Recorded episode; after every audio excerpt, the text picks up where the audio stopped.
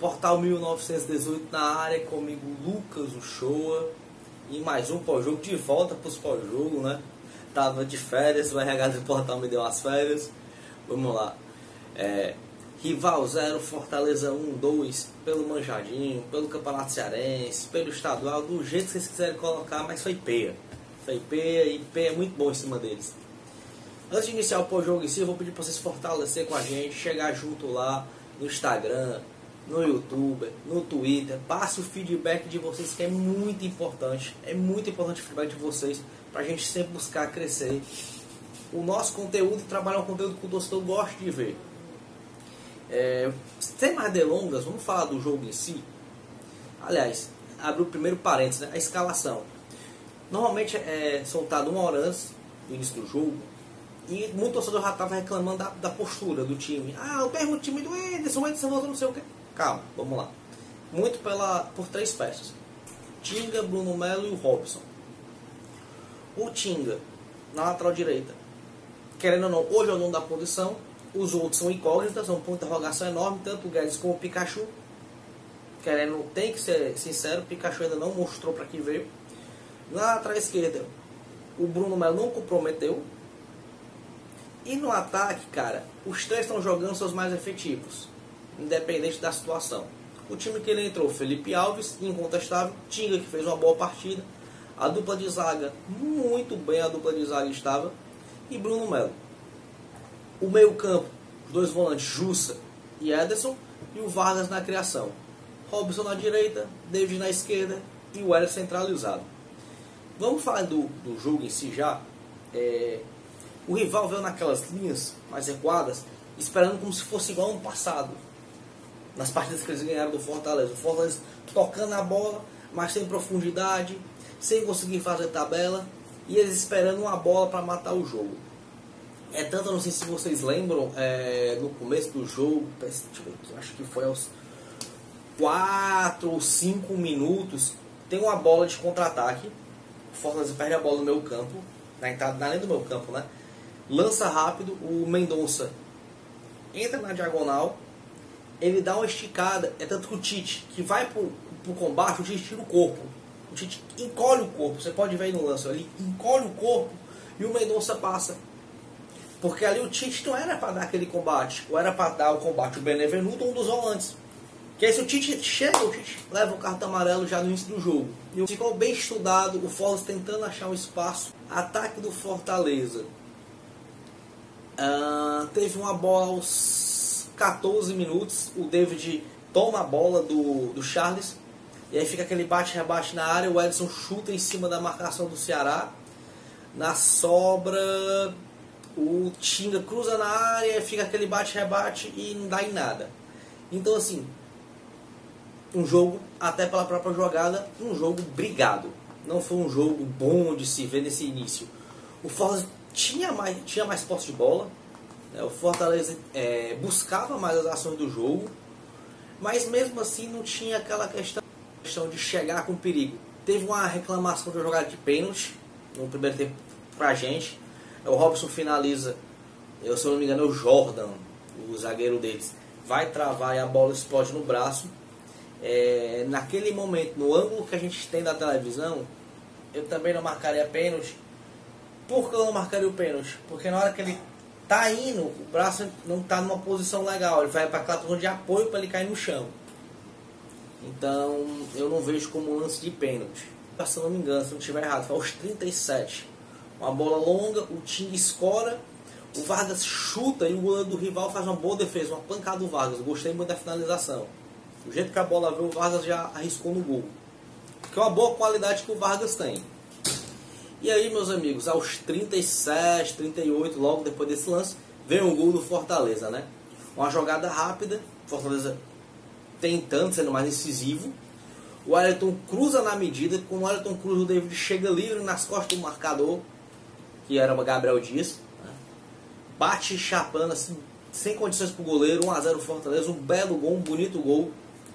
Você vê que o Ayrton sai de dentro da área para abrir espaço quando o Elton cruza, já tinha o David chegando, o Robson e o Vargas já estavam entrando na área. Então, quando o Wellington sai, ele consegue abrir espaço para esses caras virem de trás e receber essa bola como foi o David.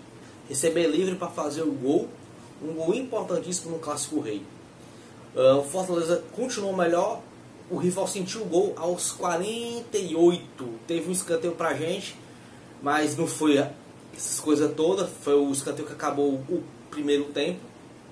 Mas no, no todo desse primeiro tempo, o Fortaleza foi melhor, mereceu a vitória, saiu com os placares de 1 a 0 É tanto que nós tivemos duas, três finalizações. O rival teve apenas uma que foi aquela do início do jogo.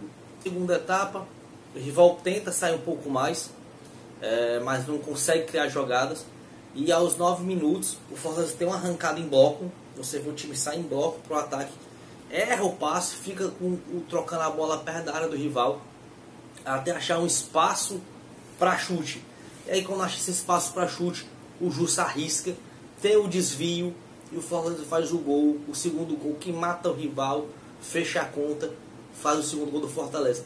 Nesse gol vocês veem da arrancada que teve da bola do meio campo até o gol, o Fortaleza consegue trocar a bola de passes rapidamente. Isso faltava.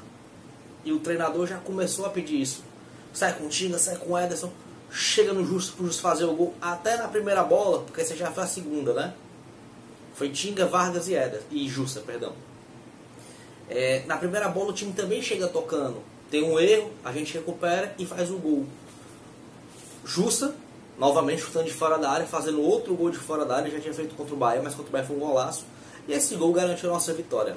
Realmente o rival não tinha força para fazer gol. Uh, depois teve um chute, se não do Mendonça, aos 15 minutos, 15 alguma coisa, um chute fora da área. Que foi outra chance de perigo. Era o jogador mais agudo do time deles. Era o único que tentava fazer alguma diferença. O Felipe Alves fez a defesa. É, deixa eu tentar lembrar que se teve mais algum. Aí o rival tenta sair um pouco mais, tem um lance aos 20 minutos, mais ou menos, 19, 20 minutos, onde começa na esquerda, o Bruno Pacheco rola para trás, o cara mete a bola. Quando ele mete a bola, nossa defesa pequenininha. E aí, nem saiu e nem foi marcar o jogador. Aí foi outro erro de posicionamento.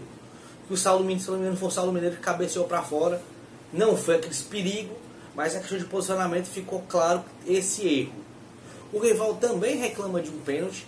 É, como a gente reclamou no primeiro tempo, eles têm uma reclamação de um pênalti que eu acredito que não, não foi também. É, a conclusão do lance foi a finalização para fora do Gabriel Dias. Hum, eu particularmente também não achei pênalti. O árbitro, mesmo sendo um pouco, passando por jogador é, um pouco de sei lá, covardia, de receio de apitar muito, de segurar muito o cartão. Fez uma arbitragem boa para razoável. Como eu falei, o cara tá caindo no chão, ele não tem como cortar o braço, ele tem que capar o braço em algum canto. Então, esses, essas jogadas, se o cara tá caindo no chão e a bola pega na mão, ao meu ver, não é pênalti. E aconteceu duas desse jogo. Uma pro lado do Fortaleza e uma pro lado do rival. Ao meu ver, o árbitro acertou nas duas. E, meus amigos, com o jogo controlado, Fortaleza com o jogo nas mãos, é, não deu mais espaço para o rival, o rival não tinha forças para sair e atacar o Fortaleza, imprensar o Fortaleza. Tem uma jogada aos 40 minutos, que é para o lado direito. Pikachu faz cruz, a bola passa toda a área e o Oswaldo chuta para fora. Do mais, teve uma bola. Ah, teve uma bola no final do, do jogo ainda. O rival teve uma bola na trave no final do jogo, aos 47, 48. Uma bola para a área. Mas no todo o Fortaleza foi melhor na partida. No todo, as ações, quem tomou foi o Fortaleza. É... Conseguimos jogar e anular o rival. A verdade foi essa. Jogar quando tinha que jogar e anular quando tinha que anular. Não ficou uma situação, é, um time se agrupado. Pronto. Foi um time agrupado, não foi aquele time doido. Não foi aquele time do bambo as mudanças, eu sempre gosto de falar das mudanças, eu não vou falar de todas especificamente, porque para mim a maioria é, nem fedeu nem cheirou. O Ronald entrou bem, ele manteve a força do meu campo que o Ederson estava dando, e eu já vou colocar Oswaldo e Pikachu como jogadores que não conseguiram é, fazer o que os outros estavam fazendo. Eles não ganharam muitas bolas no mano a mano, o Fortaleza não teve contra-ataques, mesmo com o rival cedendo um pouco de espaço, a gente não conseguiu contragolpear. Então, querendo ou não, isso é por causa dos dois jogadores que entraram, porque eles entraram para isso, para ter o sprint, para ter aquela força, para puxar contra-ataque. Então são alguns pontos que o treinador com o tempo vai encaixando, vai sabendo quem é quem. Mas o importante de tudo isso é uma vitória. Põe eles numa situação difícil, a gente classificado, líder, invicto. E aí vamos lá para cima. Segunda-feira tem mais um jogo contra o casa, último jogo da primeira fase. Quarta e domingo, semifinal e final. Vamos na luta por esse tri, galera. Tamo junto e misturado. Valeu, fui.